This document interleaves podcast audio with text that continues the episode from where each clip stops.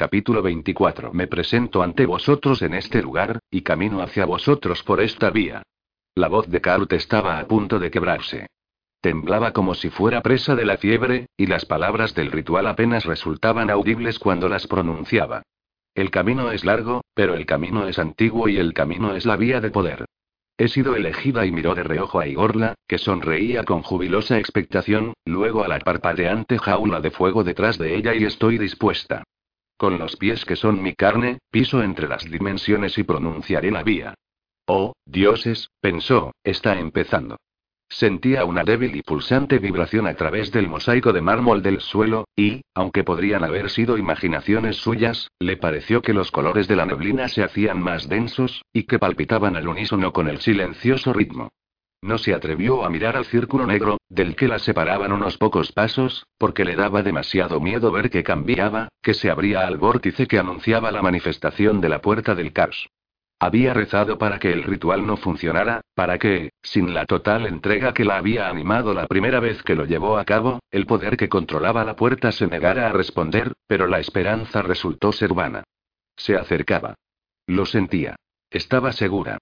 Prosiguió, aunque la garganta pareció cerrársele de manera que tuvo que forzar las palabras para que surgieran. Igual que fue en los días anteriores a mí, así volverá a ser. Escuchadme, escuchadme y que el sello se rompa.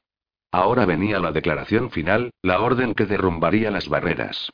Karuz lanzó una mirada de impotente remordimiento en dirección a Stran, una mirada atormentada, y aspiró profundamente. Digo la vía. Y la vía está abierta. Esta vez estaba preparada para el sonido más allá del sonido que estalló en su mente como una gigantesca ola al romper. Vio a Calvi que retrocedía, vio a Igorla, con la boca abierta de asombro. Luego el enorme estampido se desvaneció, la neblina quedó inmóvil, y en el salón de mármol reinó el silencio. Sintiendo el cuerpo como una pesada concha que aprisionaba su conciencia, Karut se volvió a contemplar el círculo negro.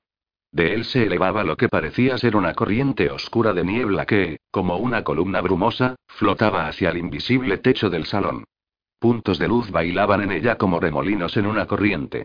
Y en el centro de la oscuridad, todavía fantasmal pero a cada instante más nítida y más sólida, se veía el perfil de una puerta enorme y negra. Karut escuchó un sonido a sus espaldas, un jadeo, bruscamente cortado. Entonces, de repente, se produjo un movimiento agitado y la usurpadora se adelantó corriendo. Calvi. Calvi, la tengo, la controlo. Gritó Igorla, al tiempo que cogía a Karut y la empujaba a un lado. Fuera de mi camino. Aparta. Un fuerte empujón lanzó a Karut al suelo, y su cabeza golpeó dolorosamente contra el suelo de mosaico, al tiempo que la luz resplandecía alrededor de Igorla, negra y púrpura, con estrías plateadas, cuando corrió al círculo y se enfrentó a la espectral imagen. Alzó y extendió los brazos, y su aura monstruosa latió con energía desencadenada. Soy el poder y esgrimo el poder. Obedéceme, te lo ordeno y ábrete. Se escuchó un sonido profundo, procedente del fantasmagórico portal dentro de la oscura nube, como si una antigua llave girara. Y lenta, inexorablemente, la puerta del caos comenzó a abrirse. Más allá había oscuridad, silencio, un vacío que aguardaba ser llenado, y se escuchó la risa embriagada de Igorla. Oh, sí, oh, sí. La controlaba. La puerta era suya. Sin dejar de reír, concentró su voluntad y sintió que un poder renovado fluía a través de ella. Entonces alzó una mano, señaló a la puerta, y en su mente pronunció un violento decreto. La oscuridad más allá de la puerta vibró una vez y luego se hizo pedazos. Una luz dorada y fría se derramó, iluminando de manera espectacular la silueta de la usurpadora y ahogando el aura que pulsaba a su alrededor. Tenue y pálido dentro de la luz, un camino dorado y perfectamente regular se extendía ante ella. El camino que la llevaría al reino y fortaleza del orden. Igor la miró atrás, solo una vez. Mareada y aturdida por el golpe en la cabeza, Karut atisbó su rostro solo un momento, pero fue suficiente para espantarla. Los ojos de la usurpadora brillaban con alegría infernal, y tenía la boca abierta, mostrando los dientes en una mueca que mezclaba el orgullo, el triunfo y la codicia en una especie de éxtasis demencial. Parecía completamente desquiciada. Entonces su mirada enloquecida se centró en Calvi. Mátala, querido, dijo. Ya no nos sirve. Como una serpiente que cambiara de piel, se despojó de su capa de pieles, la arrojó al suelo y, en un remolino de cabellos negros y túnica azul, entró en el círculo y con ello en la puerta del caos. La luz dorada alcanzó un brillo insoportable, que cegó a Carut. En el momento antes de volver la cabeza con un grito de asombro, vio la silueta de Igor la perfilada en el resplandor, oyó su risa que parecía venir de un lugar a miles de kilómetros de distancia y un movimiento la puso alerta, y alzó la cabeza a tiempo para ver que Calvi se encaminaba hacia ella. En sus gestos había una peligrosa deliberación, un propósito determinado sin prisas. Su mano derecha jugaba con frialdad y despreocupación con el pomo de un cuchillo de horrible hoja. Carut se colocó en una postura defensiva. No tenía arma alguna, nada con qué defenderse. Y, cuando contempló el rostro de quien en tiempos había sido su amigo, supo que nada conseguiría intentando razonar. La emperatriz de Calvi había dado una orden. Calvi obedecería. Y cometer aquel acto no haría más que proporcionarle placer y se paró a dos pasos de ella y sonrió. Aquella sonrisa hizo que la bilis subiera a la boca de Carut. Ya ni siquiera parecía humano. Calvi dio otro paso y comenzó a alzar el cuchillo.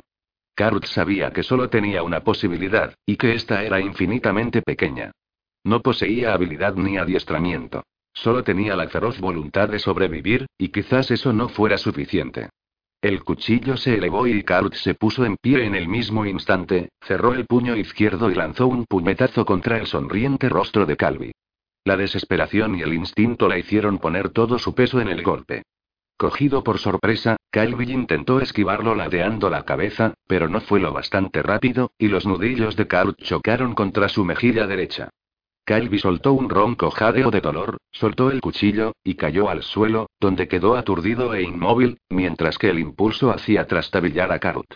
Se quedó balanceándose, de pie, sin aliento y casi tan aturdida por su éxito como lo estaba Calvi por el golpe. Él había olvidado que era zurda.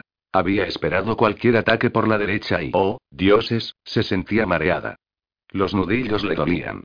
Creía tener toda la mano dislocada. Quería sentarse, desplomarse como Calvi se sobresaltó violentamente cuando, desde el otro lado del salón de mármol, una voz frenética pero conocida gritó su nombre. Habían llegado todos juntos, Tirán, Tarot y Aileen, y Carut parpadeó aturdido al ver que las tres figuras surgían de entre la neblina. Tirán ya la había visto y, sin hacer caso de la dura advertencia de Tarot, el sumo iniciado se adelantó a la carrera. Carut. Dioses, estás a salvo, estás a salvo. La cogió por los brazos, intentando sostenerla, abrazarla y mirarla, todo a la vez. Tarot avanzó tras él. Tras detenerse lo suficiente para comprobar que Carut no estaba herida, giró sobre los talones e hizo un rápido gesto en dirección a la jaula de fuego que todavía aprisionaba a Estran. Las llamas negras implosionaron y se desvanecieron y, tambaleándose como un borracho, Strand cayó cuán largo era a los pies del señor del caos. Al oírlo blasfemar con fuerza entre jadeos entrecortados, Tarot comprendió que su mente seguía intacta y se agachó rápidamente para ponerlo en pie. Strand, ¿dónde está Igorla? ¿Dónde está? A Strand le castañeteaban los dientes. Ella y es demasiado tarde, mi señor. Ahí, ha atravesado la puerta y Tarot musitó una respuesta que quedó oculta por la suave pero sonora carcajada de Aileen. Ambos alzaron la vista y vieron a unos pasos de distancia al señor del orden, que contemplaba la confusión que tenía ante sí con diversión distante. Como dice la rata, caos, es demasiado tarde. La trampa se ha cerrado, y en este preciso instante la usurpadora se entrega a sí misma y a la gema del alma de tu hermano a la custodia de Aeoris. Strand miró a Aileen completamente desconcertado. Pero ella y miró de nuevo a Tarot. Creí que quería atacar el reino del caos. Aileen terminó la pregunta por él. Oh, no, rata. Quiere más que eso. Mucho más. Y se le ha hecho creer, de forma bastante errónea, que puede conseguirlo. Strand seguía sin entender, pero alguien más sí que lo hizo. Se habían olvidado de Calvin, quien yacía en el suelo a la sombra de uno de los colosos. Aún se sentía aturdido por el puñetazo de Karut, que le había dejado todo el rostro ardiente, pero no estaba inconsciente ni mucho menos. Había escuchado las palabras de Ailindi, a través de la niebla de desorientación y náusea que lo envolvía, comprendió su significado. La trampa se ha cerrado y no, pensó con sensación de vértigo, no podía ser, no podía ser.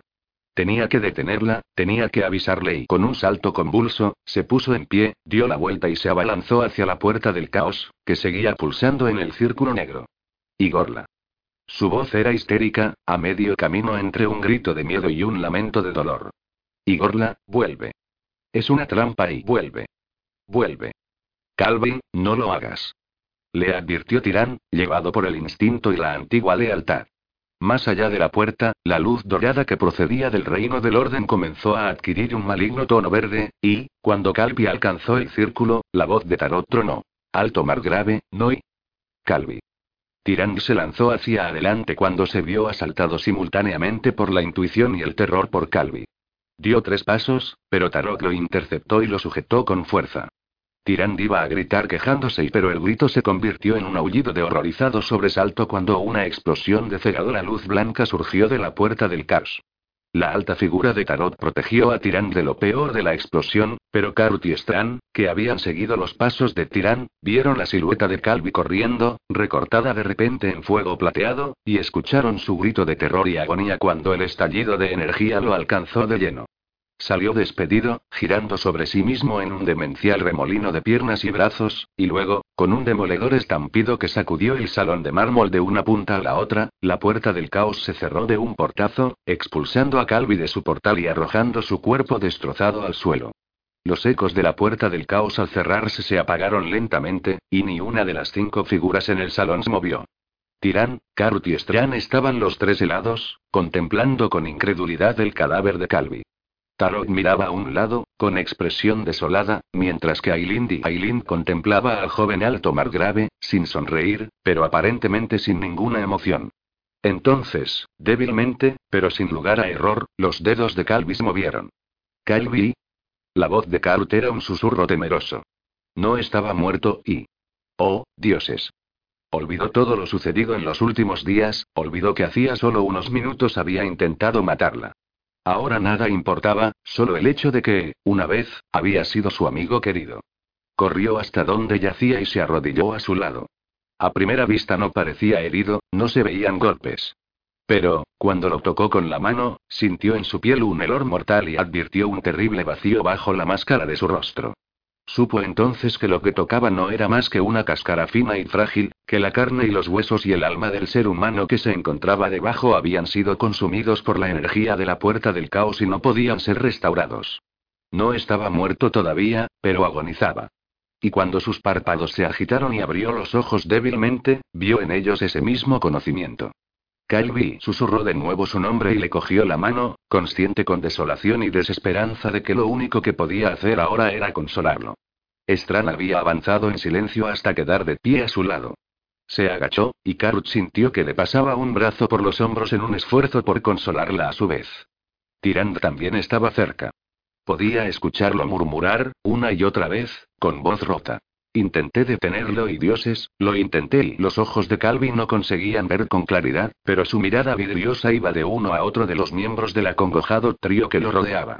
Intentando no hacer caso del hueco vacío que veía tras aquella mirada, Karut se dio cuenta de que su aspecto era de tranquilo y casi infantil desconcierto. Quería sonreír a Karut pero no tenía fuerzas. Y no parecía saber quién era ella. Calvin, no pasa nada. Todo va bien. No pasa nada, nada está mal. Estás a salvo. Apenas se daba cuenta de lo que le decía, y no importaba. Las palabras bastaban, cualquier palabra con tal de que fuera amable. Los labios de Calvi temblaron y se entreabrieron. ¿Es sí? ¿Es por la mañana? Tirand lanzó un sonido ahogado y miró a otro lado, y Strand dijo en voz baja. Sí, Calvin, casi ha amanecido. Esta vez reunió fuerzas suficientes para sonreír.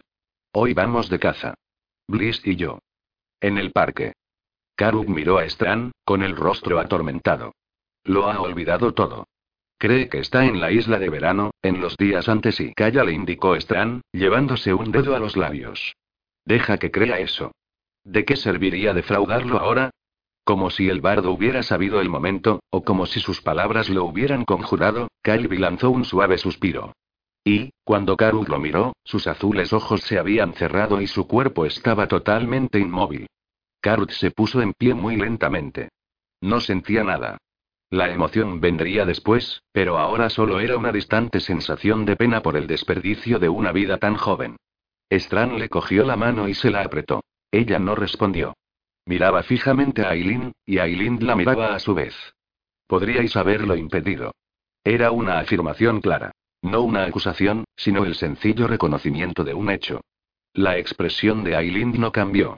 Lamento la muerte del alto Margrave, dijo. Había esperado que no acabara así. Pero no podía poner en peligro nuestra causa. Vuestra causa y ahora la acusación estaba presente, y con ella un desprecio punzante. Usasteis a Calvi. De no ser por vos y por vuestros planes, podría haberse salvado. Carut. Una mano delgada pero poderosa se posó en su hombro. Alzó la vista y se encontró con Tarod a su lado. Nada ganarás con esto.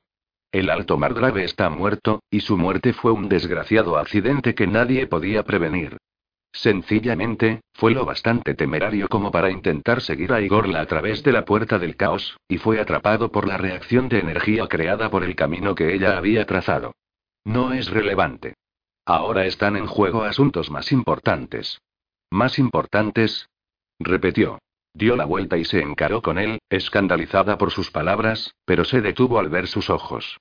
Eran tan fríos como los de Aileen, igual de inhumanos, con el mismo desinterés por la lamentable situación de Calvio por su sufrimiento. Oh, había intentado avisar a Calvi. Sí, al menos había hecho eso. Pero había sido un acto reflejo, nada más. La vida de Calvi le importaba tan poco al caos como al orden. En su mente escuchó de pronto la voz de la matriarca y vio su rostro, serio e infeliz a la luz de la lámpara en la helada biblioteca. Somos actores secundarios en el escenario de este conflicto, había dicho Shaili.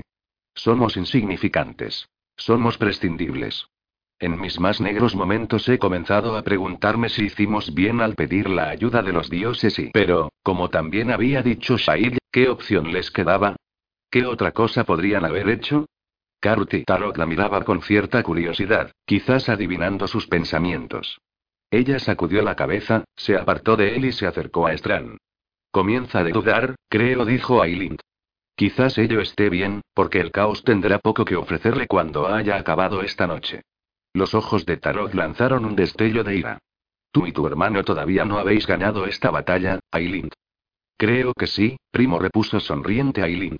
Tras ello se oyó un sonido. Débil, pero bastó para ponerlos a todos sobre aviso. Tarot se dio la vuelta. Los tres mortales, al ver su súbita alarma, se volvieron también. Y Karud lanzó un juramento de sorpresa.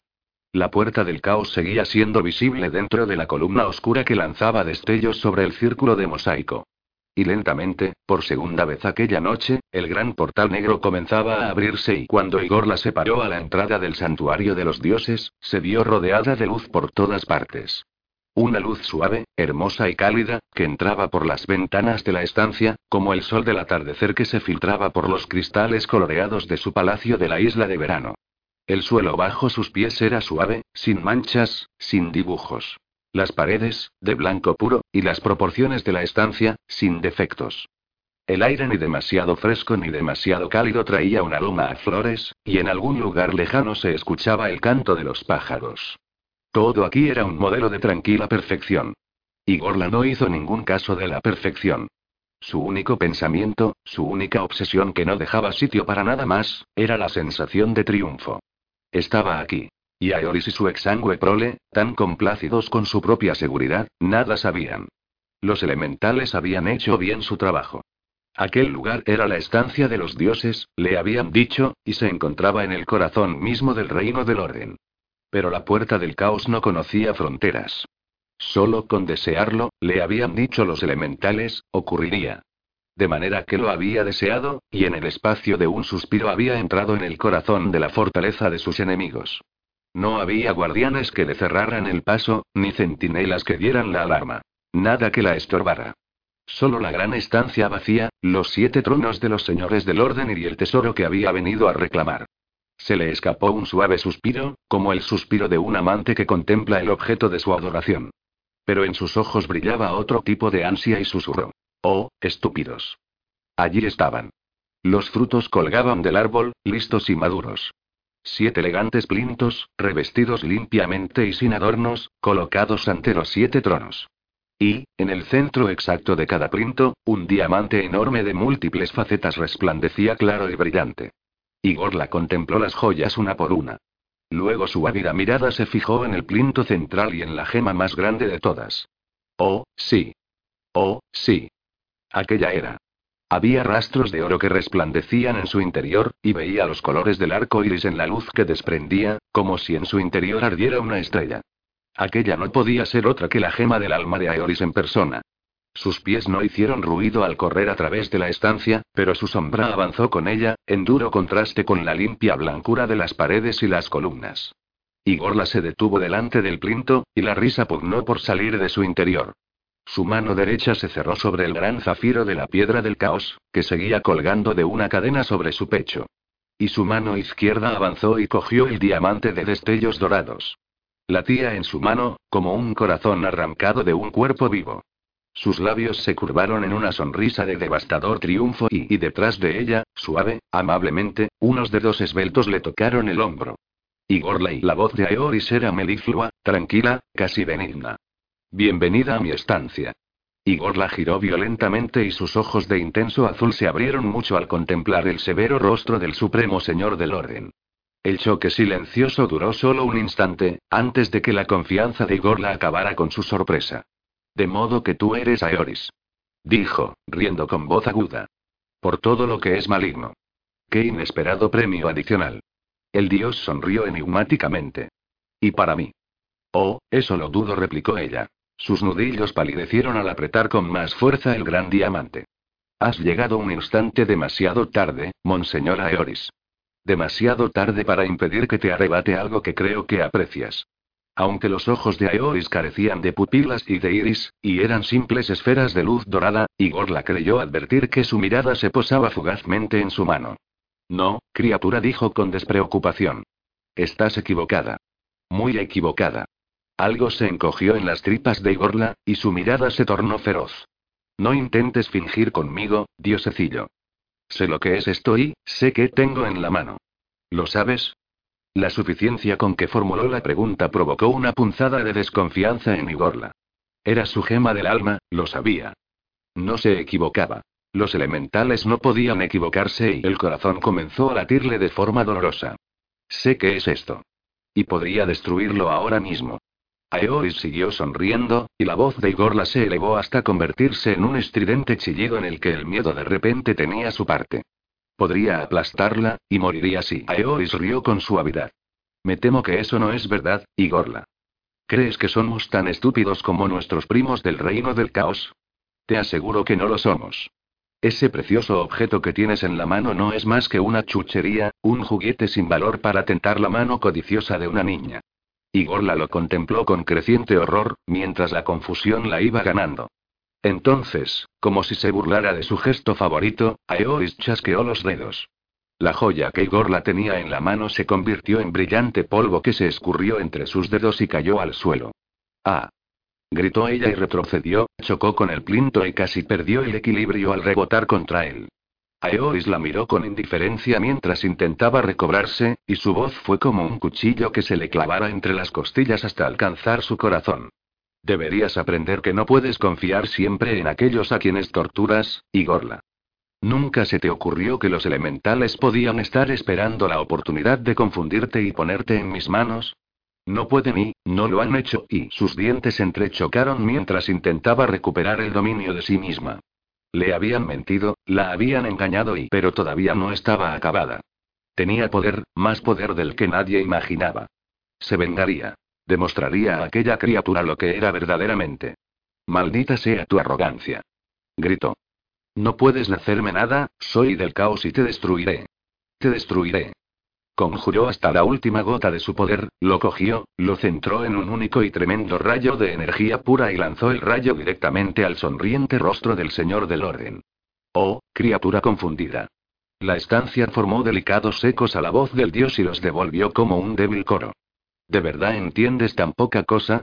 Igorla se llevó la mano a la boca y mordió con fuerza su propia carne. Por encima de la mano, sus ojos parecían enloquecidos.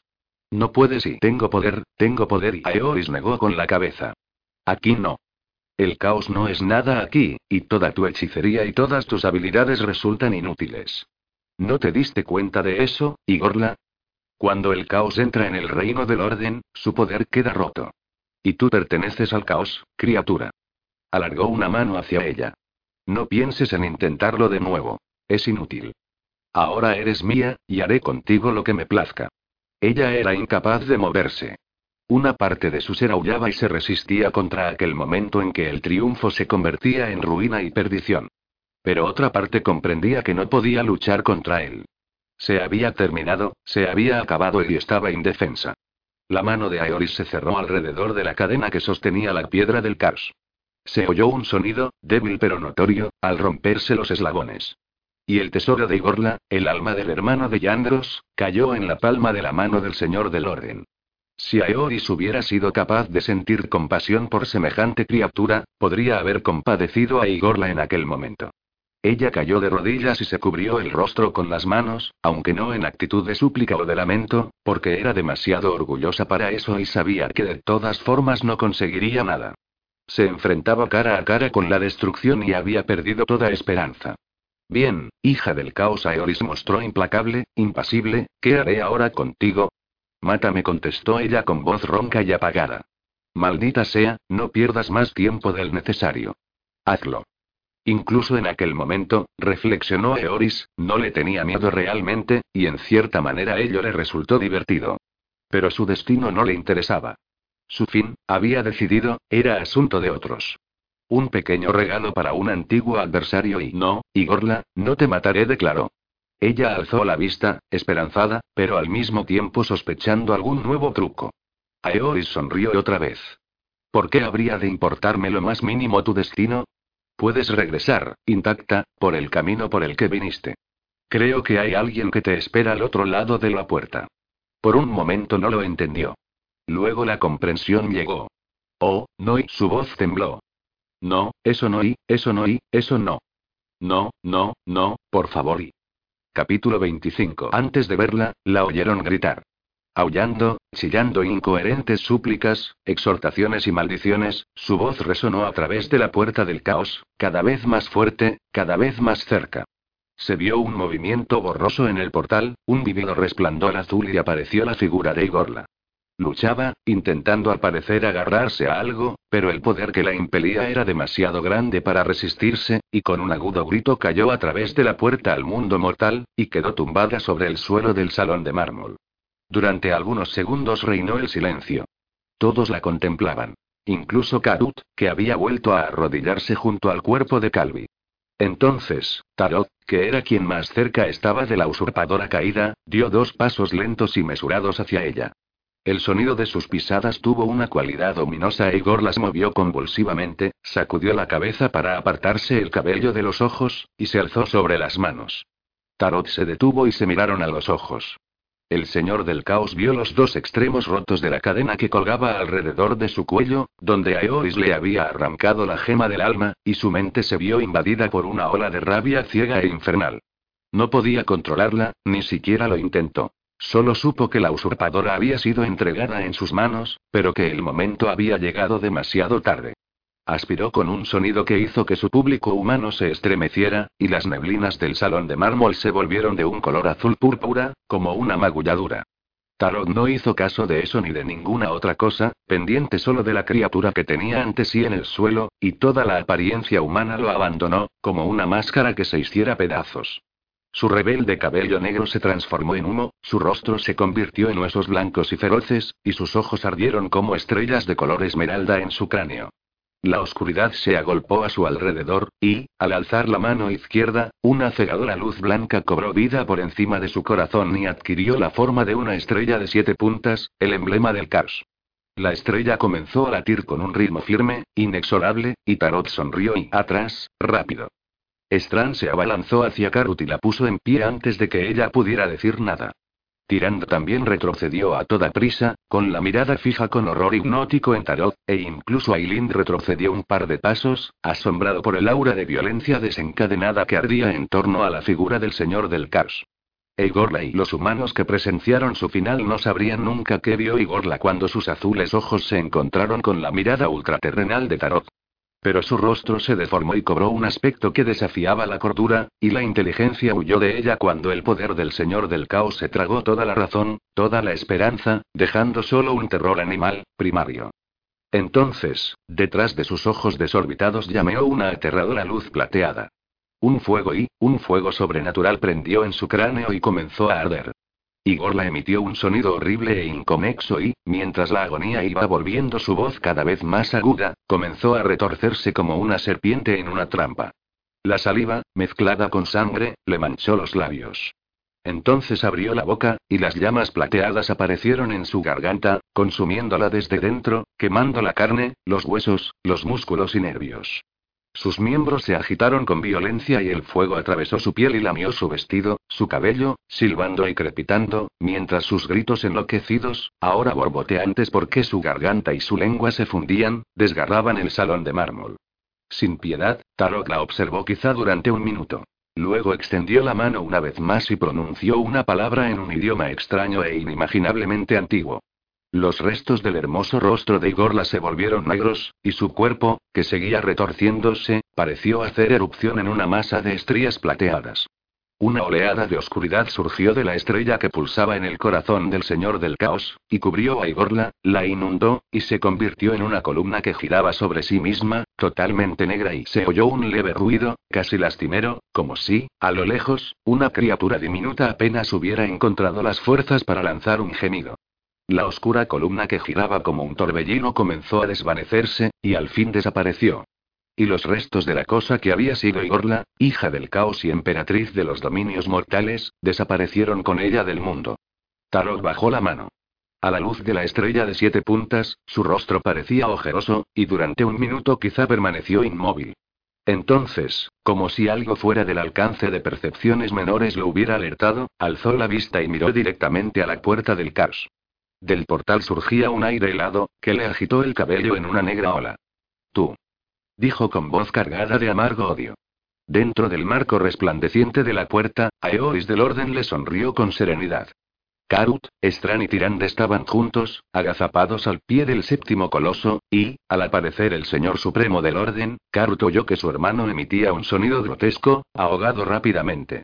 El sumo iniciado temblaba de forma incontrolada mientras el instinto y la educación lo urgían a caer de rodillas ante aquel ser, el mayor de sus dioses. Pero no podía hacerlo.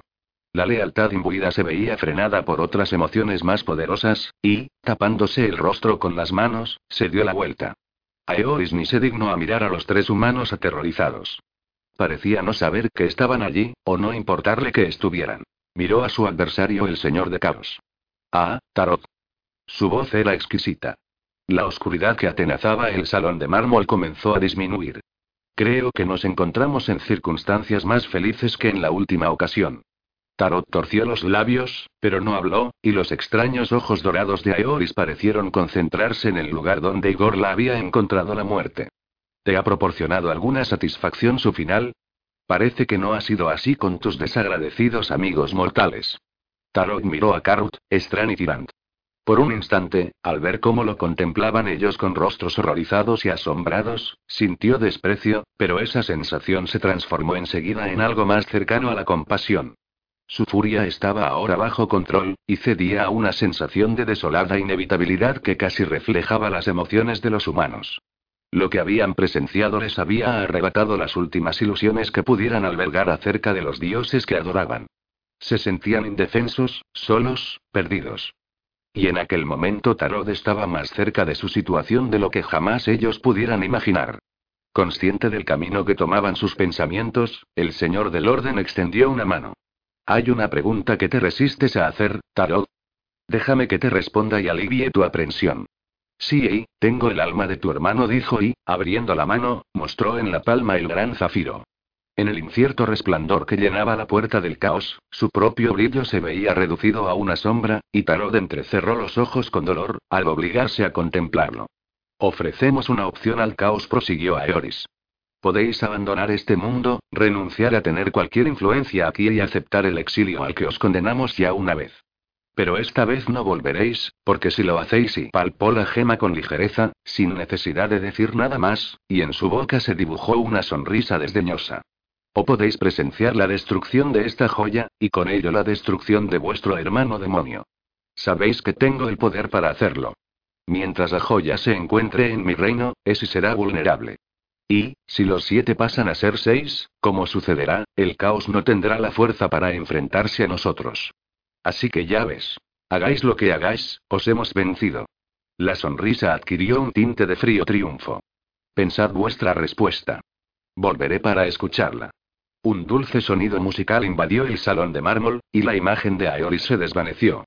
Durante largo rato, Tarot no se movió, sino que permaneció frente a la puerta, con la cabeza inclinada. Seguía envuelto en el aura oscura, pero la luz de la estrella sobre su corazón se había extinguido. Aileen, que desde el momento en que Igor la había sido arrojada de nuevo al mundo de los mortales no había tomado parte en los acontecimientos, seguía observando a cierta distancia. Karut se soltó de la mano de Stran y, sin hacer caso del aviso musitado por Tirán, se adelantó despacio hacia el dios del caos. Se detuvo a seis pasos de él. Mi señor Tarot giró la cabeza, y por un instante apareció en sus ojos un eco del fuego mortífero, antes de ceder a una mirada indiferente. ¿Qué pasa? preguntó. Si podemos y vaciló y comenzó de nuevo. Si hay algo que podamos hacer y hacer. Su voz tenía un tono de acritud, pero, una vez más, pareció contenerse. No, Carut. No hay nada que hacer. Ella bajó la cabeza. Me siento responsable, mi señor. Si no hubiera cedido ante ella y pero era y Tarot sabía lo que intentaba decirle, y suspiró. No te culpo por la decisión que tomaste, replicó, encogiéndose de hombros en un gesto peculiarmente humano que resultaba desconcertante después de cuanto había sucedido. La usurpadora habría descubierto el secreto de una manera o de otra, y no podía saber cómo tenía intención de usar la puerta. Su mirada se hizo reflexiva. Ninguno de nosotros lo sabía. Con una excepción. Miró por encima del hombro a Aileen, con tal odio que Karu no pudo evitar un estremecimiento. Aileen le devolvió la mirada impasible. Pierdes el tiempo, Caos declaró. Mi hermano espera la respuesta, y retrasarla no cambiará lo que es inevitable. Su voz denotaba júbilo. Karu nunca había oído antes aquel tono, y tuvo un feo presentimiento de lo que ella, y cualquiera que hubiera dado apoyo al caos, podría esperar si los dioses del orden se salían con la suya. Pero Tarot no se inmutó ante el regocijo de Aileen. Toda su rabia se había consumido en la destrucción de Igorla, y ahora solo le quedaba la desolación. Se sentía fuera del alcance incluso de la ira. Y en un sentido Ailind estaba en lo cierto. El momento no podía retrasarse para siempre, y había que hacer la elección. Pero él no podía hacerlo. No tenía el permiso, ni le habría gustado asumir semejante responsabilidad. Regresa junto a Estran y tu hermano, Karud le indicó, volviéndose hacia ella. Esto no ha terminado todavía. Miró una vez más a Aileen, y luego a los dos hombres que esperaban inquietos y en silencio junto a la estatua. Si lo deseáis, podéis iros ahora. Prefiero quedarme, mi señor. Y creo que Stran y Tirant piensan lo mismo. Si nos dais vuestro permiso y como queráis. No hay ninguna diferencia. La observó volver lentamente junto a sus compañeros. Entonces, bruscamente, desechó sus pensamientos y se encaró con la puerta del caos otra vez. Su aura latió de pronto con renovada energía y, con una voz gélida que se escuchó en todos los rincones del salón, pronunció una única palabra, un nombre. Yandros. Al otro lado de la puerta del caos, tenues colores movieron como un heraldo espectral de un warp, y contra su tenebroso fondo apareció recortada una figura. Unos ojos estrechos y felinos, cuyo color cambiaba constantemente, contemplaron durante unos momentos la escena que tenían ante sí. Luego Yandros, hermano y señor de Tarot, entró en el mundo de los mortales. Karu vio la mirada de sorpresa en los ojos de su hermano, aunque este no dijo nada, y Stran, que también lo había observado, reprimió una sonrisa irónica. Caprichoso como siempre, Yandros había decidido prescindir de cualquier demostración de su verdadera naturaleza y había adoptado el mismo aspecto normal con el que se había dado a conocer a Stran en la isla de verano. Solo aquellos ojos extraordinarios, y el antinatural brillo dorado de sus largos cabellos, desmentían la imagen que presentaba. Pero, a pesar de su aspecto, Stran intuyó con certeza que su estado de ánimo era muy peligroso. No hubo salutación formal entre los dos dioses. Tarot dijo sencillamente. Hemos perdido, Yandros. Sí. La voz de Yandros sonaba tranquila, pero bajo aquella calma había una calidad inquietante. Lo sé, Tarot. No hay nada que hacer, declaró. Alzó la mirada para observar a Aileen, quien sonreía a cierta distancia, y sus ojos se volvieron escarlatas. Llama a tu cobarde hermano, criatura del orden. Acabemos de una vez. Solo Strand se apercibió del rápido estremecimiento de sorpresa de Tarot ante una rendición aparentemente tan fácil. y también vio el ligero movimiento de la mano de Yandros, que indicó a su hermano que guardara silencio.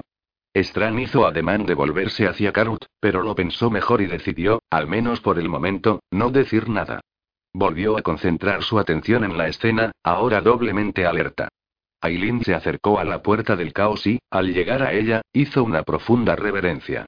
Hermano Aeoris. Su voz tronó de manera que contrastaba duramente con la ausencia de ceremonia del señor del caos. Aguardamos tu presencia. De nuevo se sintió una ráfaga de aire frío mientras los colores apagados al otro lado de la puerta cedían a una luz más clara y brillante. Entonces Aeoris apareció en el portal, mostrando la gema del caos en una mano.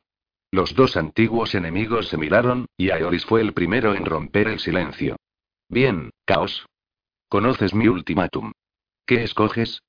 ¿El exilio o la destrucción de tu hermano? De pronto, de manera sorprendente, Yandros se echó a reír.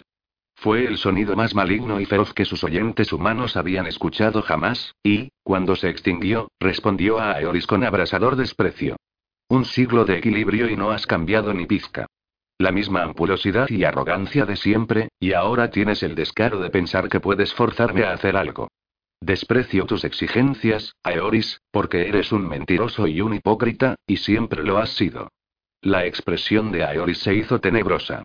No pongas a prueba mi paciencia, Yandros. Ya he esperado bastante. Decide, o yo decidiré por ti. ¿Lo harás? Los ojos del señor del caos lanzaron siniestros destellos. Lo dudo. No destruirás la gema del alma de mi hermano. Sus labios se curvaron en un gesto despreciativo antes de añadir. No tienes el valor. Y, antes que doblar mi rodilla ante ti, prefiero vernos a los dos en los siete infiernos. Aeoris reflexionó sobre las perversas palabras de Yandros durante unos segundos, como si las sopesara en su mente. Muy bien, dijo luego con calma. Si te niegas a razonar, no me dejas elección. Su boca esbozó un gesto burlón de lástima. Eres más estúpido de lo que pensaba. Por un instante, vertiginoso y feroz, Karut tuvo la certeza de que el señor del orden no lo haría. Era una pretensión, un farol. No podía estar ocurriendo, no era posible. La mano de Aeoris se cerró sobre la gema del Kars. El rostro de Tarot mostró incredulidad. Gritó, saltó hacia adelante y una miríada de fragmentos de zafiro resplandeciente cayeron de la mano de Aeoris. Durante el lapso de un latido de corazón hubo una calma total. Entonces, sin previo aviso, el salón de mármol se vio sacudido por un colosal estallido de energía. Karuf retrocedió tambaleándose, tapándose los oídos con las manos al tiempo que gritaba una protesta incompleta. Una lanza de relámpago azul surgió entre las columnas y alcanzó una de las siete estatuas con un gigantesco chasquido. La estatua se partió, se balanceó precariamente y uno de sus dos rostros se hizo pedazos, que cayeron al suelo en una avalancha. Taro echó la cabeza hacia atrás y lanzó un grito de horror, de pena y desesperación. Su voz se escuchó por encima del estruendo de la mampostería que caía. Aileen se adelantó, con expresión exultante.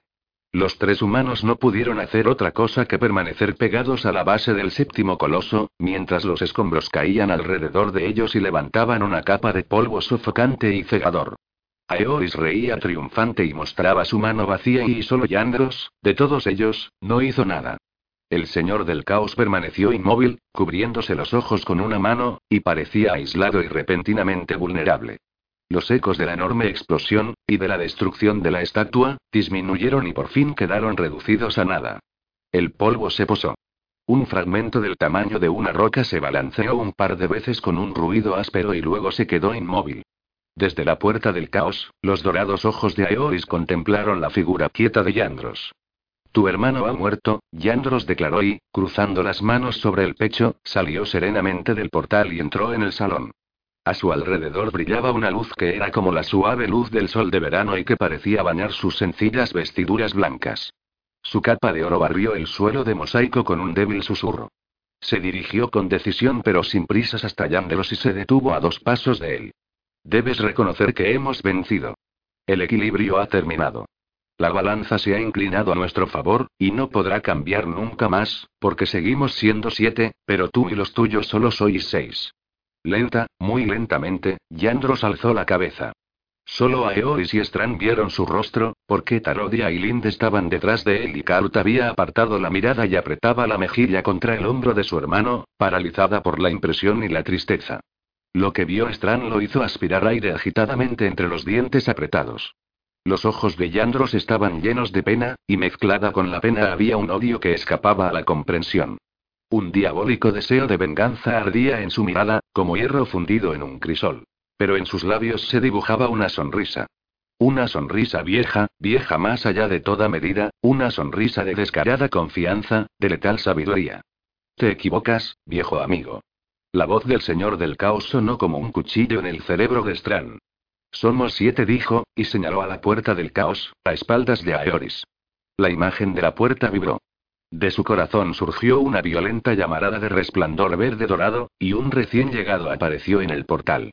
Strand reprimió un juramento involuntario al ver la figura delgada, casi de chiquillo, los cabellos casi blancos, los extraños ojos de color ámbar, la boca sensual.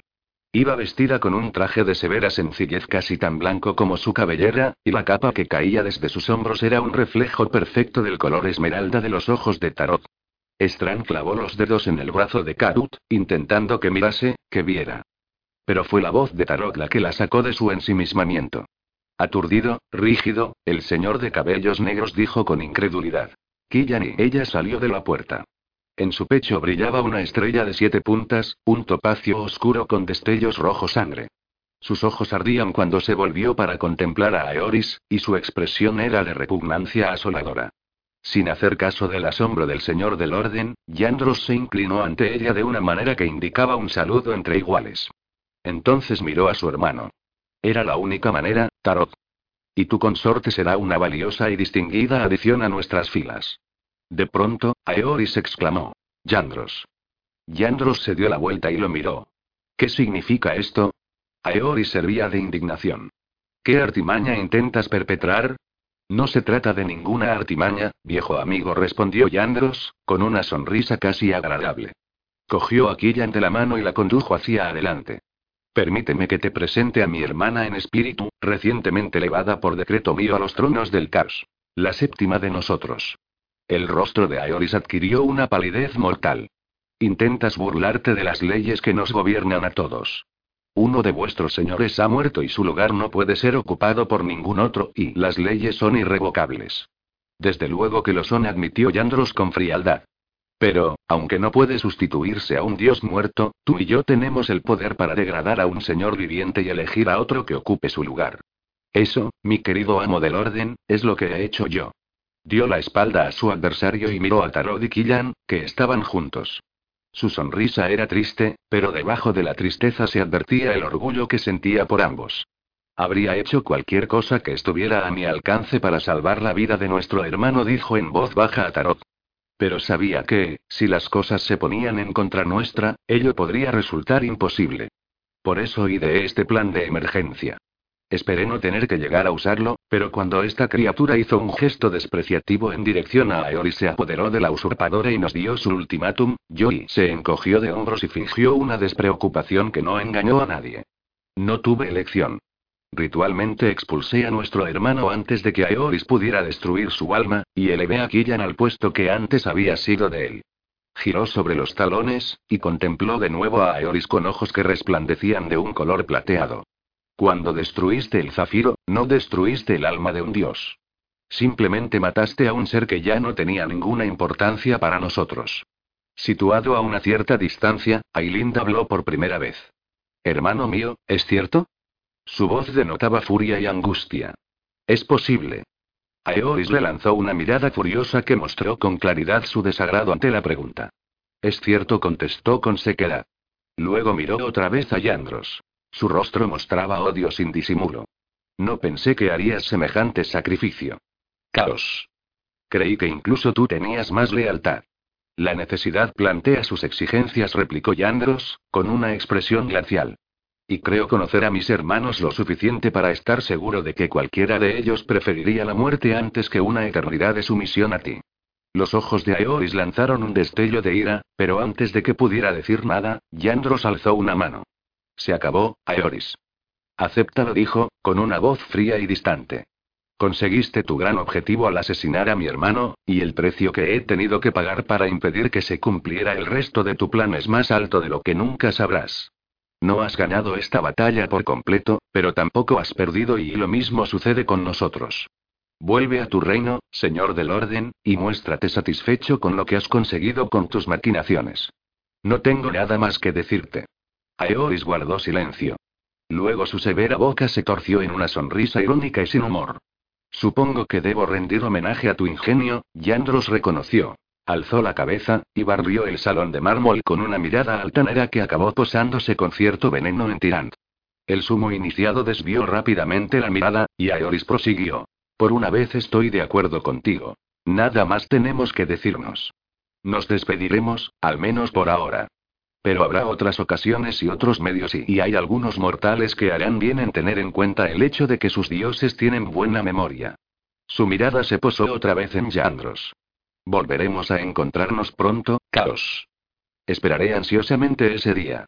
Hizo un brusco gesto a Aileen para que acudiera a su lado, y ambos se dirigieron a la puerta del caos y atravesaron el portal. La luz parpadeó más allá de la puerta, como un lejano relámpago de verano. Se escuchó un sonido dulce y tintineante, casi demasiado alto para que lo escucharan oídos humanos, que llenó el salón de mármol brevemente, y los dos señores del orden desaparecieron. Reinó el silencio. Yandros, Tarod y Killan permanecían juntos, observando la puerta. Yandros sonreía, aunque la sonrisa era triste y conmovedora. Tarod apoyaba una mano en el hombro de Killan. Sus ojos ardían como brasas. Y a cierta distancia, olvidado y abandonado y ya parte de un pasado que parecía perderse en las neblinosas imaginaciones de una pesadilla, yacía el cuerpo de Calpi Alacar, primero alto margrave y luego emperador designado, pero ahora nada más que un cuerpo sin vida, quieto y silencioso en medio de los restos de la estatua destrozada. Karut sintió que una mano cogía la suya y la apretaba, y, como en un sueño, giró la cabeza. Estran estaba junto a ella, y tirando tras él. Tenían miradas de obsesos y los rostros muy pálidos. Parecían haber vivido cinco crueles vidas en el espacio de poco más de una hora, y, aunque el pensamiento era horriblemente incongruente, Carol dio las gracias por no tener un espejo en el que ver su propio rostro. De repente, Strand se llevó la mano libre a la boca en el momento en que la tensión, como una cuerda demasiado tensa, saltó. Miró a Carrot, una mirada que contenía todo lo que nunca sabría si sería capaz de expresar. Su amor y su miedo, los horrores e inseguridades de los meses pasados y, por encima de todo, una sensación de aturdido e incrédulo alivio. Oh, dioses y su susurro irreverente pareció llenar el salón de mármol. Creo que necesito sentarme. Capítulo 26. Strand se asomó a la ventana al ver las primeras luces del amanecer que iluminaban el cielo y pensó. Esta noche los supremos dioses estuvieron entre nosotros. Quizás algún día en el futuro lograré convencerme de que todo esto ocurrió tal y como lo recuerdo. O quizá nunca acabaré de creerlo. Lo sucedido tras la partida de Aeoris y Ailind lo había hecho volver a la realidad de manera tan brusca que, cuando lo recordaba, casi le daban ganas de reír, aunque la risa hubiera estado muy cerca de una crisis nerviosa. Todo había parecido tan normal y el estudio del sumo iniciado, cálidamente iluminado con lámparas y con el fuego todavía encendido y Tirand había puesto vino en una vasija de barro y, tras añadir especias, lo colocó en la chimenea para que se calentara, y los dioses bebieron la mezcla calentada con especias por el sumo iniciado como si fueran tan humanos como cualquier adepto del círculo. Pero Strand sabía que Yandros había tenido algo que ver con ello. Había hecho algo a sus mentes, algo que hizo que los horrores que habían presenciado se desvanecieran como humo llevado por el viento y que los dejó en un estado de tranquila aceptación. La reacción podría llegar más tarde, pero al menos tendrían algún respiro, y Strand se sentía profundamente agradecido por eso. Como dijo Yandros, no fue necesario despertar a los habitantes del castillo.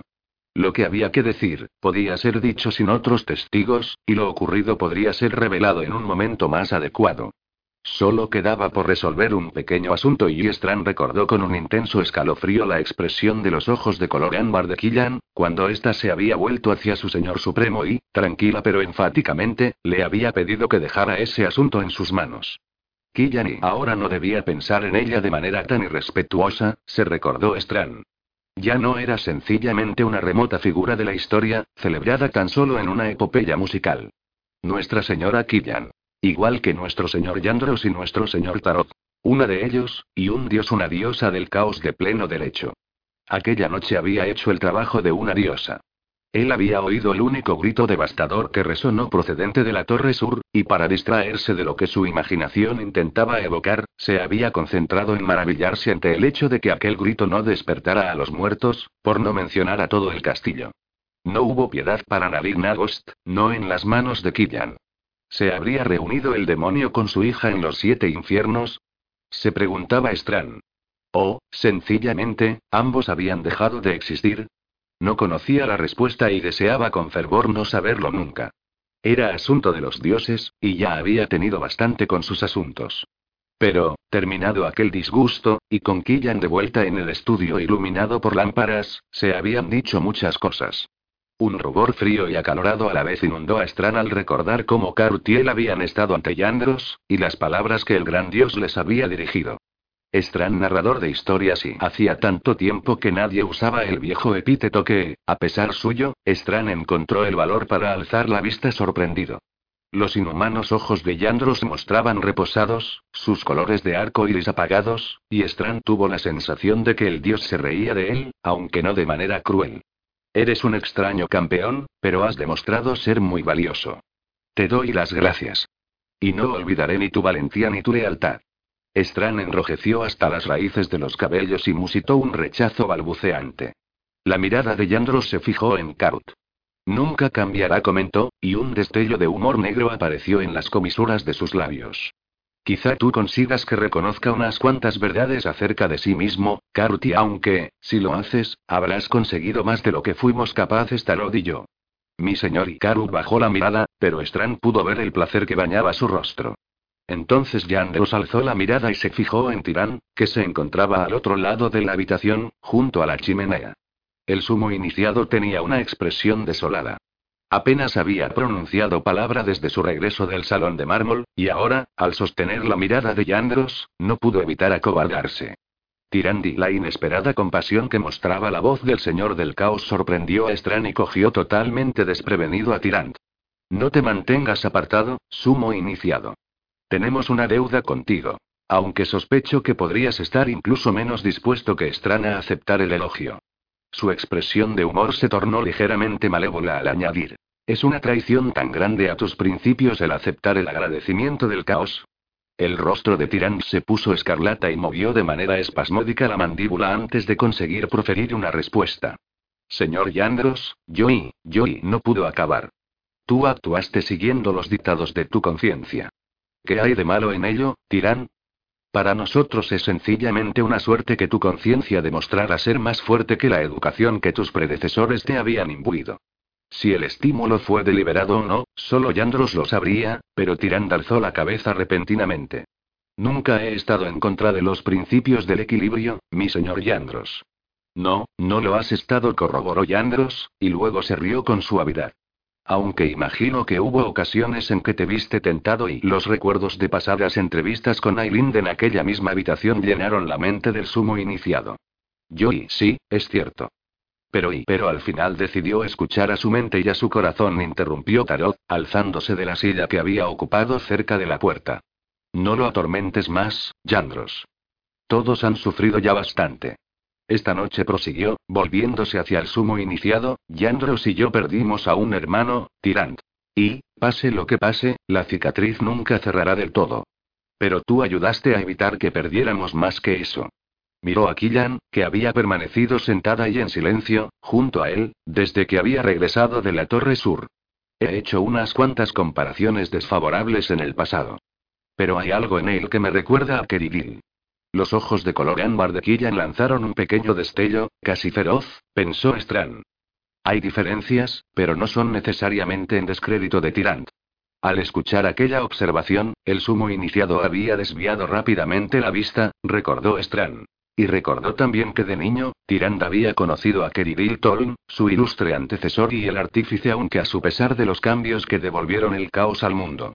Strand tuvo la sospecha de que Killian le dedicaba un cumplido a Tirán que éste no se sentía capaz de aceptar totalmente. Bien dijo Yandros. ¿Y ahora qué, sumo iniciado? Tirán le dirigió una mirada inquieta. ¿Ahora, mi señor y? Sí. creo que tienes que tomar algunas decisiones. El señor del caos no pudo evitar otro toque de malicia. Podía ser que Tirán se hubiera absuelto ante los ojos del caos, pero Yandros no iba a permitirle que pensara que el pasado quedaba totalmente olvidado. Acerca de las lealtades del círculo en general, y de las tuyas en particular. Tirán se pasó la lengua por los labios resecos, y alargó una mano hacia la copa de vino que no había tocado, pero lo pensó mejor.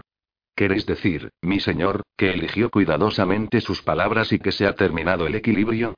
Yandros pareció sorprenderse. Oh, no. exclamó. Cogió su copa, la hizo girar y soltó una breve risa. Aprendí hace mucho tiempo que la vida sin una cierta cantidad de conflicto carece de sabor y de acicate, y no tengo la intención de desear una existencia tan aburrida a los mortales. Tienes toda la libertad que desees para decidir tu lealtad, Tirán, aunque creo que te resultará más difícil de lo que crees recuperar el favor de Aeoris. Como él mismo dice, tiene muy buena memoria. Karut alzó la cabeza rápidamente. ¿No irá a hacer algo para perjudicar a Tirán? No, no. El juramento que lo obligué a proferir hace cien años, no interferir en los asuntos humanos a menos que fuera llamado, sigue en pie, lo mismo que para nosotros. Sus ojos adquirieron un tono verde anacarado y brillaron con malicia.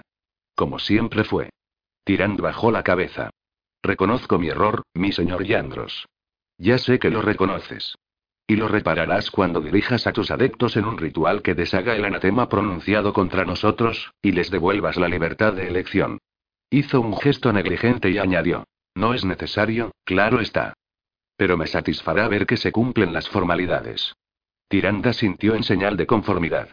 El tono de voz de Yandros había sido normal, casi amable, pero el sumo iniciado supo captar la advertencia que contenía. Reconstruiremos la estatua, dijo Karut, ansiosa por complacer al Supremo Señor. Llamaremos a los mejores escultores del mundo para que rehagan la escultura y vaciló y su mirada se desvió insegura hacia su izquierda.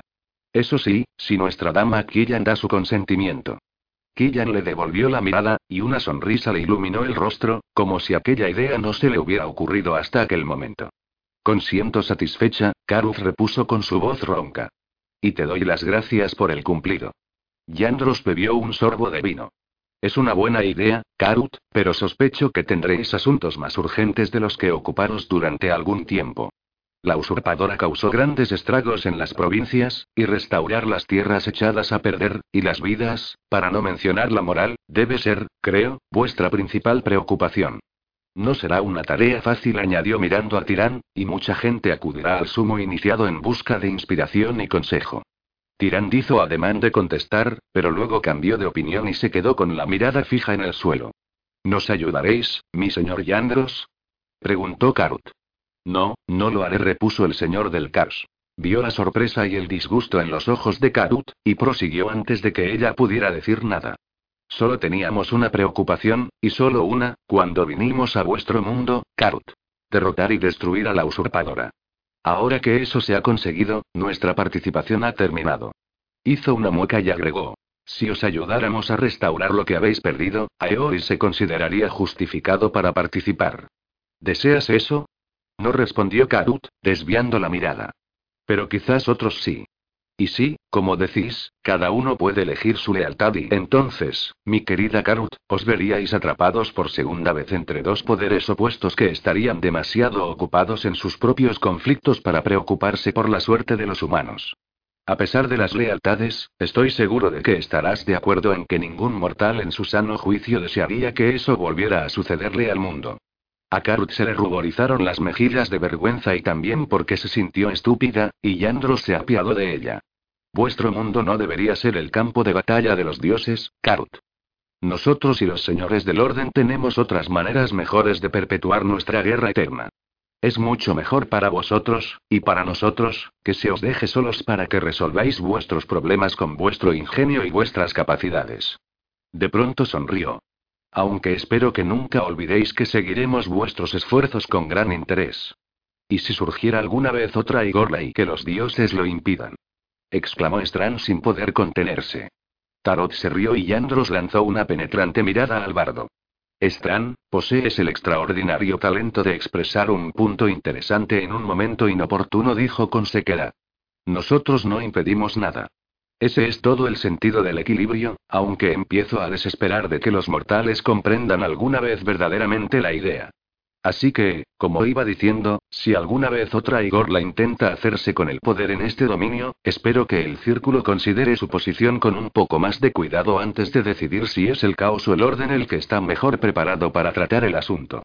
¿No estás de acuerdo, Tirán? Tirand no respondió enseguida, y, cuando por fin alzó la vista, Strand advirtió inmediatamente un cambio. Había una nueva resolución en los ojos del sumo iniciado, una nueva certeza, y su boca era un gesto de determinación. Strand miró con disimulo a Carrot, pero ella parecía no haberlo observado. Estoy de acuerdo, mi señor Yandros contestó Tirant. Pero, si semejante situación vuelve a repetirse, no seré yo quien deba tomar la decisión. Yandros soltó otra de sus risas secas y mordaces. Resulta que eres un optimista, Tirant. Jamás lo habría pensado. Tarot se inclinó hacia adelante, con expresión súbitamente seria. No creo que fuera eso lo que quería decir el sumo iniciado, Yandros intervino. Su mirada felina de color esmeralda se clavó en Tirant. ¿Me equivoco? Tirant se volvió y sus miradas se encontraron. Sí, pensó Tirant. Tarot sería el primero en comprenderlo. Él había conocido muy bien a Keridilton. En los primeros años de su gobierno aquí y luego, durante los días monumentales del cambio. Y, cuando terminaron aquellos días y comenzó una nueva era, había observado la lucha de Keridil para lograr que él mismo y su mundo aceptaran el equilibrio. Tarot sabía cuál era la carga que Keridil había soportado. Él, de entre todos ellos, comprendería por qué Tirand no se sentía a la altura del ejemplo dado por Keridil. Desvió la mirada, para fijarla de nuevo en Yandros. Mi señor dijo, y de pronto su voz sonó rígidamente ceremoniosa, creo que es justo que deje claras mis intenciones en este momento, ante los más elevados testigos. Tomó aliento y anunció. Pienso renunciar al cargo de sumo iniciado. Un espeso silencio cayó sobre la habitación. Carut abrió la boca, pero estaba demasiado aturdida para decir nada. Tarot y Killian intercambiaron una mirada muy personal, y Strand no pudo hacer más que mirarse los pies. Por fin, con voz muy sosegada, Yandros habló. ¿Por qué? Porque Tirans mordió el labio. No era fácil admitirlo. Porque no me considero digno de ocupar semejante cargo. Karut hizo ademán de protestar, pero Yandros se volvió hacia ella rápidamente. Silencio, Karut. Parecía irritado. Deja que tu hermano hable. Continúa, Tirant. Tirán se ruborizó. Es bastante sencillo, mi señor Yandros. He faltado a mi deber en dos aspectos. Primero, intenté ir contra los principios del equilibrio tal y como fueron establecidos hace un siglo. Y al hacerlo quebranté tanto mi juramento de toma de posesión como la confianza que Keridil Tolm depositó en sus sucesores. Segundo, permití que los ciegos prejuicios me nublaran el entendimiento y me cerraran los oídos a la sabiduría de otros. Esas cosas no son propias de un digno sumo iniciado, mi señor. Yandros reflexionó durante unos instantes. Luego movió la cabeza. Te juzgas demasiado duramente, Tirant. Nadie puede alcanzar la perfección y nadie lo espera, ni siquiera de ti. El rostro de Tirant adquirió aquella expresión tozuda que Karut conocía tan bien, y en ese momento se dio cuenta de que ni siquiera Yandros iba a hacerlo cambiar de opinión. Se había decidido. Admito eso.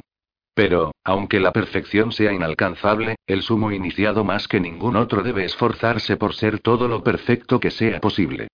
Debe esforzarse al máximo, siempre. ¿Y no lo has hecho tú lo mejor posible, tal y como te juzgas? Me gustaría que fuera así. Pero solo demuestra que lo máximo de lo que yo soy capaz no es bastante. No soy digno de ocupar este cargo, y por lo tanto tengo la intención de renunciar. Su mirada fue inquieta de uno a otro de los silenciosos rostros que lo rodeaban. Nos esperan tiempos difíciles, tanto para el círculo como para la hermandad y los margraviatos. La gente necesitará ayuda de todos nosotros, y en particular buscarán en la península de la estrella consejo y liderazgo. Y la seguridad de que los dioses siguen cuidando de ellos. Su mirada se volvió dura. No pueden tener verdadera confianza en un hombre que, con su testaruda estupidez, ha ofendido por igual al caos y al orden. No lo verán de esa manera, Tirán dijo Tarot. Quizá no, mi señor. Pero yo sí, y mi conciencia no me permitirá tomar otro camino.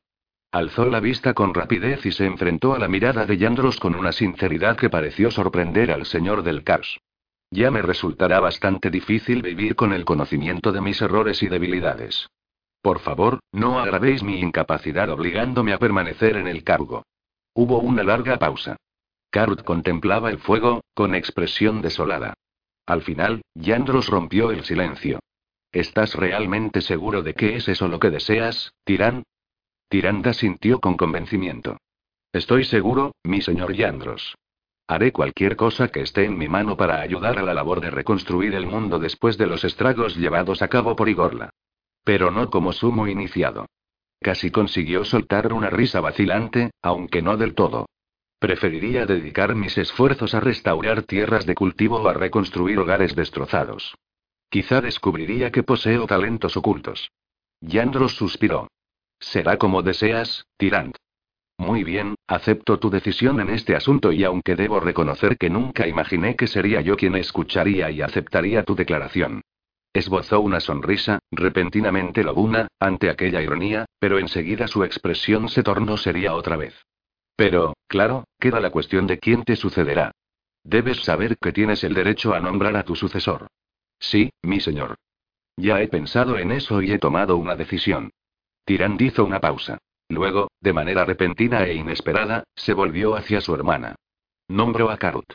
Karut discutió con él, intensamente, a veces casi con violencia. No quería ser sumo iniciado, dijo. Y, aunque quisiera, ¿qué le hacía pensar que ella estuviera tan preparada para el cargo como él, o incluso más? Tirán se rió de eso la primera risa sincera, advirtió Karu más tarde, que le había escuchado en muchos días y le recordó, aunque sin rencor, que no hacía tanto tiempo Karut pensaba una cosa bien distinta. Ella se ruborizó ante el recuerdo de las amargas palabras pronunciadas durante una de sus más duras peleas, y cambió de argumento, diciendo en vez de eso que no había precedente de que el cargo de sumo iniciado fuera ocupado por una mujer. Pero Tirán desechó esa protesta. ¿Qué importaban los precedentes? La tradición no era una ley inmutable. Y, añadió, no había puesto su propio ejemplo Yandros aquella misma noche, al elevar a nuestra dama Killan a los tronos del caos. Al escuchar aquello, Tarot se rió sin trabas, y su evidente aprobación y la de Yandros acabó por derribar las últimas defensas de Karut. Temblando de inquietud, sin atreverse a pensar todavía en lo que aquello significaba y qué podría depararle el futuro, aceptó. Y el cálido, agradecido abrazo de Tirán cuando dio su aceptación, hizo que Strand mirara a otro lado, súbitamente conmovido. Antes de que los dioses partieran, todos tuvieron una palabra en privado con cada uno de los tres mortales. Lo que Yandros dijo a Strand fue algo que éste nunca revelaría a otra persona, sino que guardaría siempre en sus pensamientos más íntimos. Y, cuando hizo su última reverencia ante el Señor Supremo, sintiendo un cosquilleo de calor y frío en la piel, Killan se puso a su lado en silencio. Adiós, Strand narrador de historias se despidió. Sus ojos brillaban traviesos, recordándole que ella también había conocido las inseguridades de una vida de vagabundo cuando no era más que una chica que conducía ganado. Quizás algún día escribas una epopeya en honor del caos, algo comparable con equilibrio. Strand recordó la fiesta de la boda de Bliss Alacar, hacía tiempo en la isla de verano. Su primer encuentro con Karut, cuando habían interpretado el dúo llamado Cabellos de Plata, Ojos Dorados y sonrió e hizo ante ella la más respetuosa de las reverencias. Nunca podría haceros justicia, dama Killan. Nadie podría. Killan habló a continuación con Karut, junto a Tarot. Strand se retiró discretamente, consciente de que su conversación no era para que la escuchara nadie más. Pero vio que Tarok le cogía las manos y se inclinaba para besarle la mejilla en un saludo que era y fraternal. No, eso no. Pero sí sincero.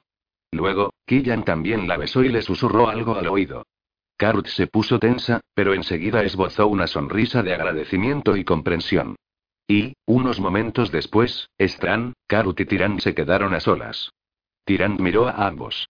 Una extraña calma parecía haberse apoderado de él y sonrió, inseguro, pero con calor. Casi debe de estar amaneciendo, dijo en voz baja. Habrá mucho que hacer mañana, así que será mejor que durmamos mientras nos sea posible. Os deseo buenas noches a los dos. Lo vieron subir la escalera, y ellos fueron detrás cuando lo perdieron de vista. En su dormitorio, Karu no encendió ni lámparas ni velas.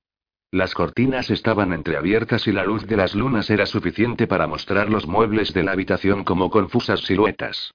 Cuando se taparon con las mantas, Carl tembló por el contraste entre las sábanas frías y el cálido cuerpo de Strand. ¿Qué te ha dicho Killan? preguntó él con suavidad. En la oscuridad, no veía el rostro de Karut, pero el tono de voz de esta traicionó sus sentimientos. Dijo. No tengas miedo del futuro. Por muy negra que sea la oscuridad, siempre hay esperanza de luz. Se apretó contra Estran.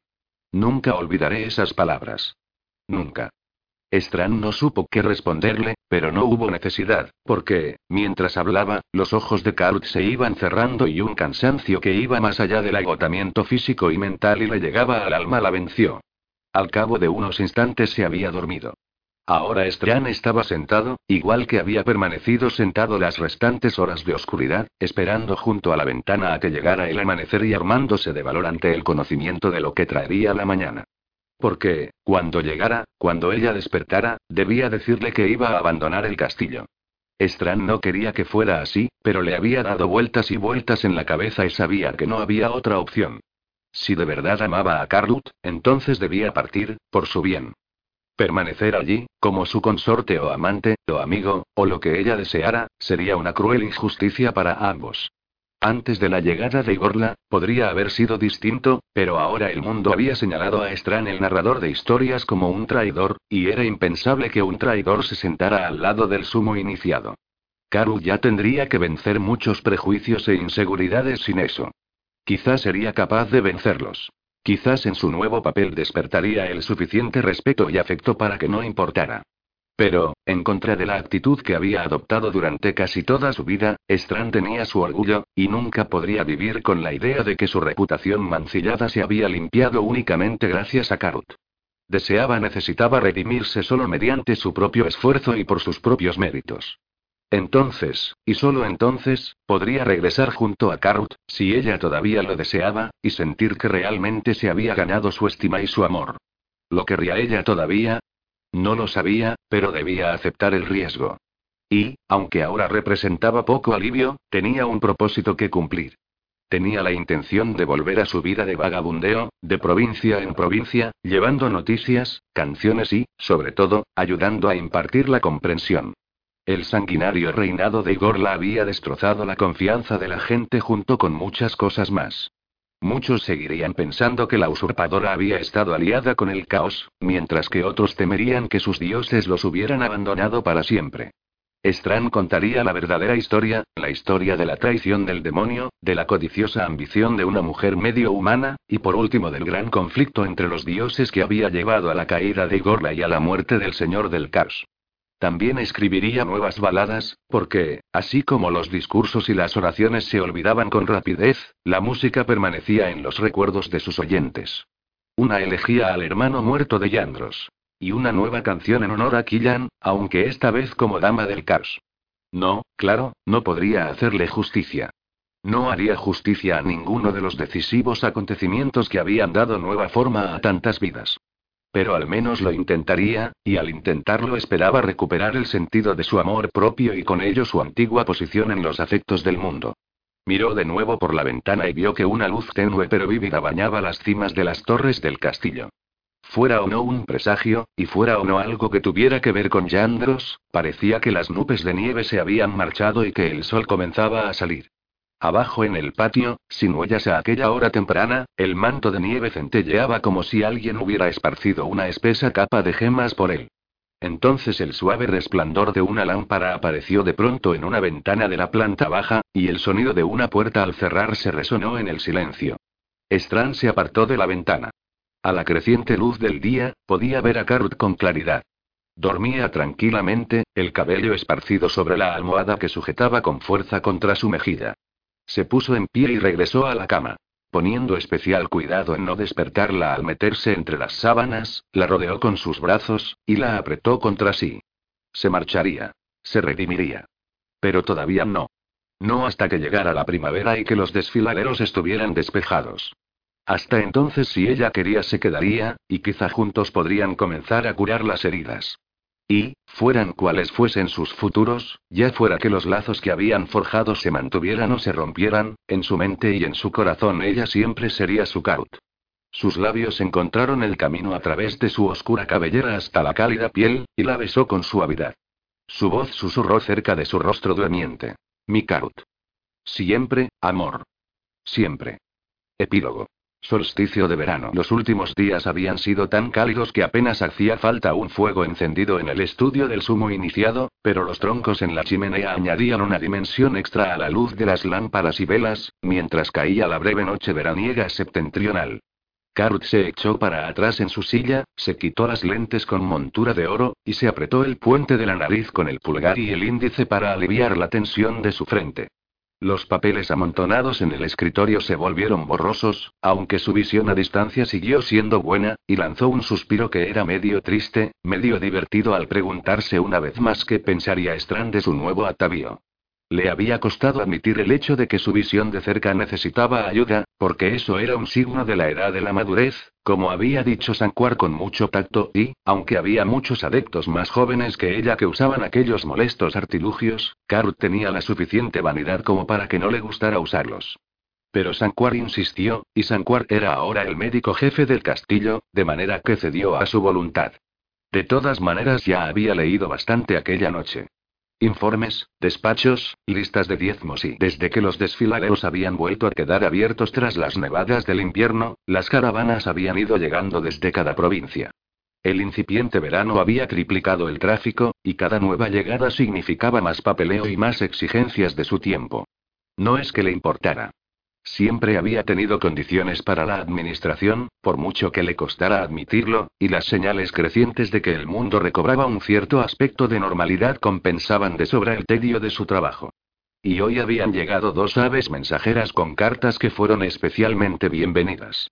Cogió una de aquellas cartas y la manoseó, como si, de un modo mágico, el contacto con el pergamino pudiera acercarla físicamente a su autor. Querido Tirant. Escribía con tanto entusiasmo de su trabajo en la provincia de An. Karut se alegró de que por fin se hubiera dejado convencer por los esfuerzos combinados de la matriarca y del margrave de la Tierra Alta del Oeste para ocupar allí, temporalmente, el cargo de regente. Pasaría bastante tiempo hasta que los habitantes de An se recobraran de los horrores que Igor la había infligido a su provincia, en particular los horribles asesinatos del margrave y su familia. Tirán contaba con el respeto y la confianza de aquellas gentes, y, hasta que se dieran por finalizadas las largas formalidades de establecer un nuevo margraviato, mantendría la provincia unida y les daría un motivo para el optimismo. Estaban también sus noticias acerca de Ilase y Karut sonrió de una manera muy personal. No conseguía recordar el rostro de Ilase, pero la recordaba vagamente como una chica bonita, morena, pero tremendamente tímida, en quien Tirán se había fijado en la boda del alto margrave, hacía unos cuantos años. Parecía que habían vuelto a encontrarse por casualidad en un acto oficial en el que participaba el padre de Ilase, y que el romance embrionario pero interrumpido había florecido. Tirand apenas hablaba de ello de pasada, pero Karut conocía lo bastante a su hermano para sospechar que el anuncio de su compromiso se haría antes de que terminara el año. La familia de Ilase era de cultivadores de viñas, vinateros, ricos y respetados en la sociedad de An. Ese tipo de vida le iría muy bien a Tirant. Sobre todo, sería una vida tranquila, lo más alejada posible de las responsabilidades de los viejos tiempos. Karut sabía que Tirant ya había tenido suficiente de aquellas responsabilidades. Antes de su partida habían conversado largo y tendido, y él le había confesado que los últimos días del reinado de terror de Igor la habían significado para él cambios que iban mucho más allá de lo que había pensado al principio. A pesar de los acontecimientos que habían acabado por impulsarlo a ponerse de parte del caos, no podía jurar fidelidad a Yandros, porque los viejos lazos de toda la vida seguían estando presentes. Pero ¿cómo seguir adorando a sus dioses del orden cuando aquellos dioses mostraban un desprecio tan cínico por sus seguidores y los habían utilizado como simples peones en un juego más importante?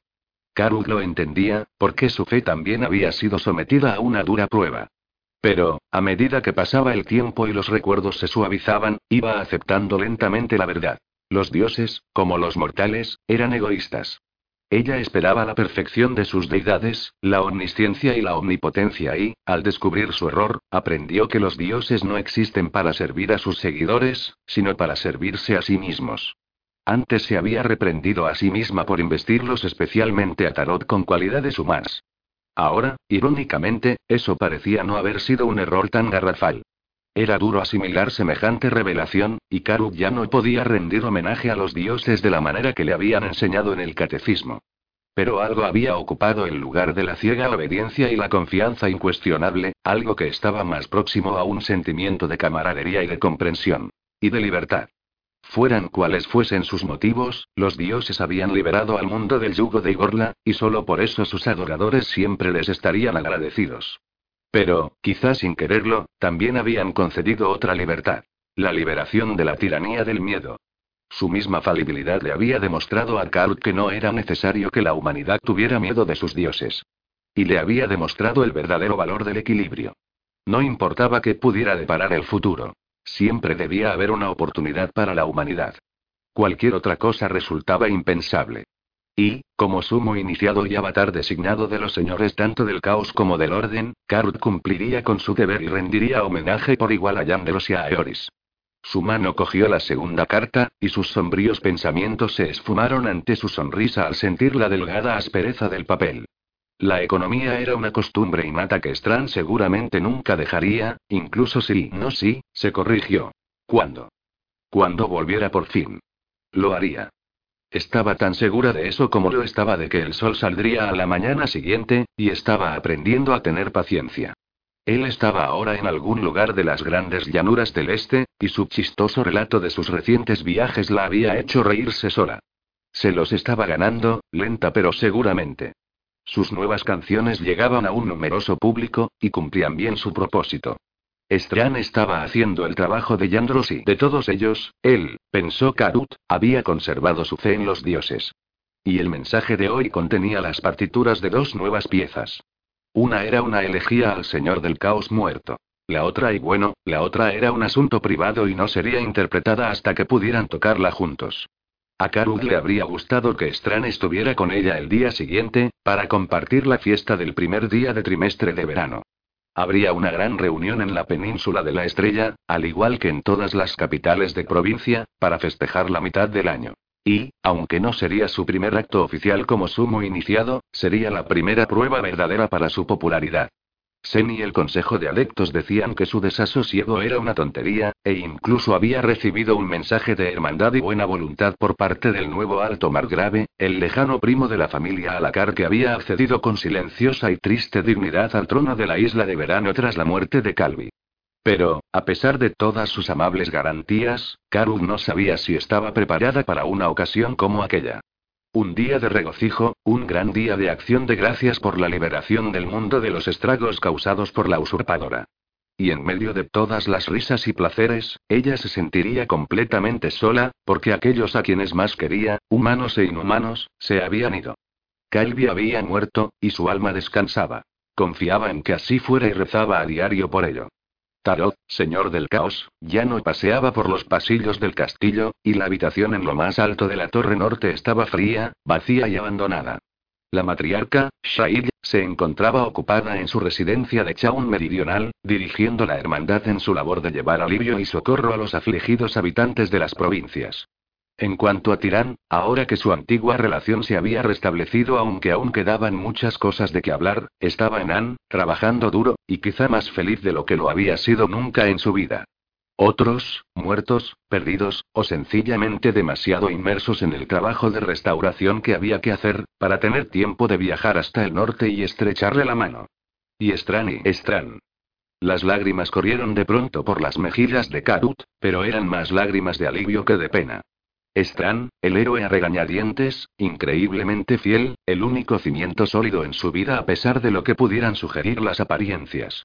No volvería este año, pero el año que viene quizás sería distinto. Quizás el año que viene se habría ganado el derecho, en su opinión, de estar junto a ella. Entonces, pensó, habría una jornada de regocijo que haría retumbar la península de la estrella. Sorbió y se frotó los ojos con impaciencia. ¿Qué pensarían si la vieran Sen y los otros adeptos superiores, si vieran a su sumo iniciado sumida en tal exceso emocional? Había trabajado demasiado. Ese era el problema. Shail la habría puesto en su sitio y habría prescrito una buena noche de sueño y un buen desayuno. La matriarca era una ferviente creyente del desayuno.